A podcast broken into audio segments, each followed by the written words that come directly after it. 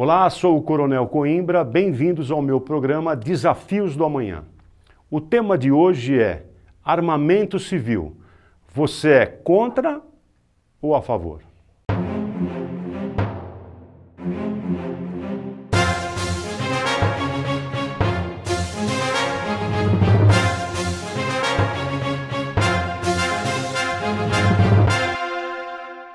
Desde os primórdios, os homens vivem em conflito. Vamos fazer um, uma breve questão histórica.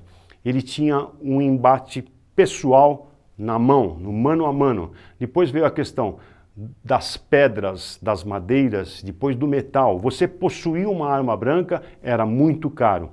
Mas, de uma forma rápida pela história, veio os fogos de artifícios. E com o advento da pólvora, descobriu que você, à distância, podia matar um grande líder. Aliás, falar em épocas anteriores, nós lembramos dos arqueiros. Os arqueiros, durante a guerra, eles eram muito bem-vindos do lado positivo, mas se eventualmente eram capturados, eles tinham pouco benefícios após a prisão. Isso é só uma questão histórica. Por quê? Ele não tinha o combate frente a frente.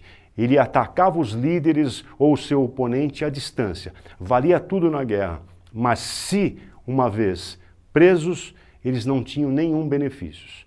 Isso é só uma questão de, de, de como era no, num tempo anterior. A arma branca era tão cara de se fabricar, vieram as questões das lutas, do judô, do karatê, taekwondo e todas, tantas outras que são conhecidas na nossa atualidade.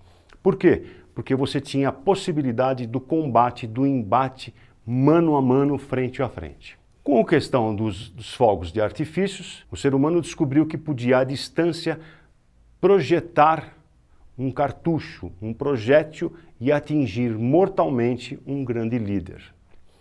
Com o advento da pólvora, veio uma rápida pincelada histórica, veio a questão do Colt, do armamento de Samuel Colt, que era de tambor, o revólver e o conhecido 45. E Colt, Samuel Colt, teve uma frase que ficou histórica.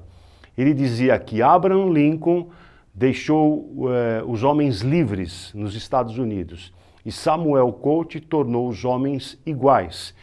Por que isso? Porque eles poderiam ter a possibilidade do seu armamento.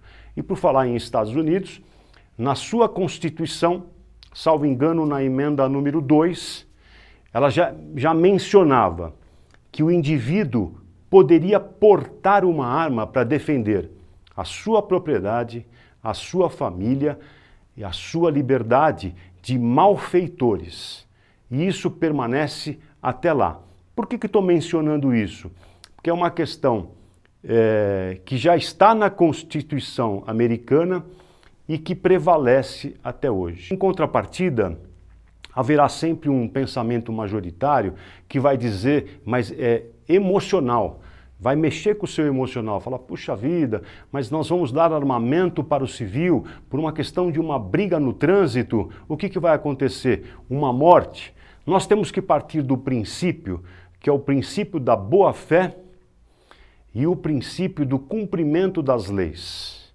Se você tiver, você tiver esses dois princípios, existe sim a possibilidade de você fornecer ao cidadão comum, ao civil, de proteger as suas famílias. Nós estamos falando de uma, de uma posse de arma em empresas em residências. Evidentemente que é um primeiro passo.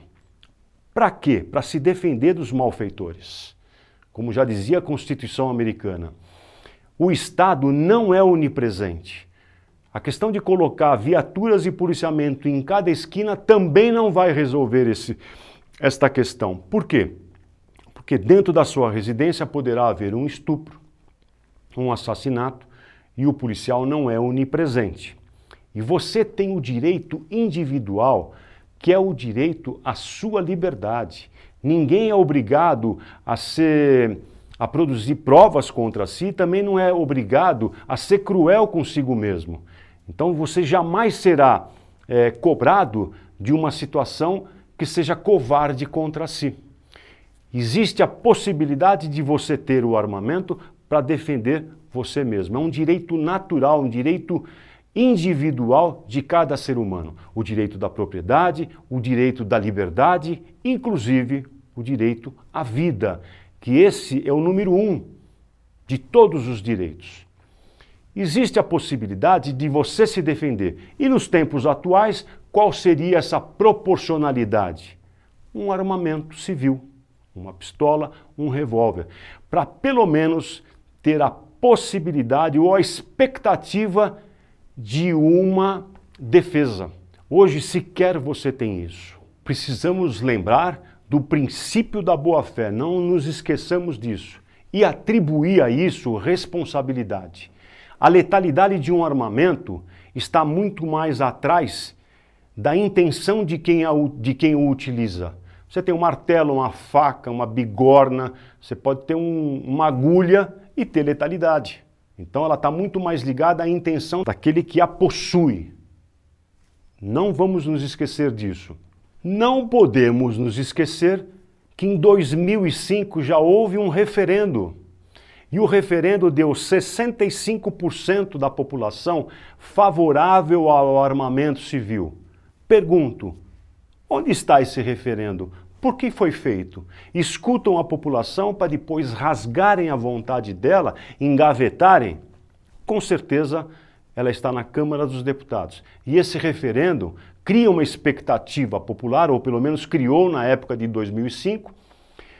A resposta foi dada e, as, e, e, e quem tinha o poder de decisão é só vocês lembrar quem são os governantes de 2005, simplesmente engavetaram uma vontade popular. Estados Unidos, que é o país mais armado do mundo, tem um índice de letalidade, 100 mil pessoas por habitantes, de sete vezes menor do que no Brasil.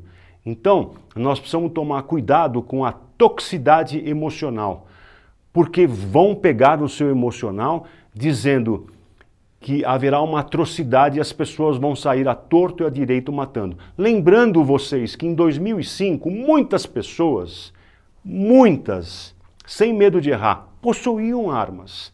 E isto acontecia aqui? Não, não acontecia. E muitas delas tinham as, su as suas armas em suas casas.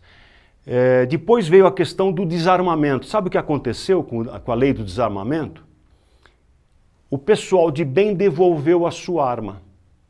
Um questionamento, uma interrogação. E o pessoal do mal? Continuou com a arma, continuou com a posse dela e a polícia conseguiu buscá-las? Então, sempre quando há uma normatização, o pessoal do bem acaba tendo é, déficit na sua conduta oportuna. Porque quando veio a lei do desarmamento, você podia é, entregar a sua arma, não mencionar o seu nome, o seu SIC, seu RG, você é, entregava a arma para uma autoridade pública e ainda recebia 150 reais por cada armamento sem ser questionado. Hoje, o que nós vimos é que os malfeitores, os crápulas, os assassinos não devolveram as armas e aquele que se defende, que tem o direito à liberdade, está desarmado. Eu pergunto para você, qual é o direito da maioria? Eu sou maioria, você que me escuta é maioria, paga os seus impostos e tem o direito de se defender. Por que, que nós temos que ser penalizados pela conduta individual de um, ou de dois, ou de três? Por que, que não se atribui responsabilidade pesada, penal, criminal, para quem faz mau uso dessa arma? Porque você tem o direito à vida, a liberdade e defender a sua família e a sua propriedade.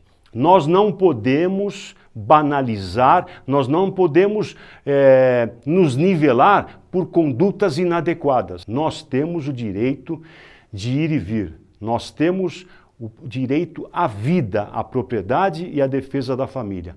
Então pense bem antes de você ter uma conclusão neste bate-papo que eu estou tendo com você.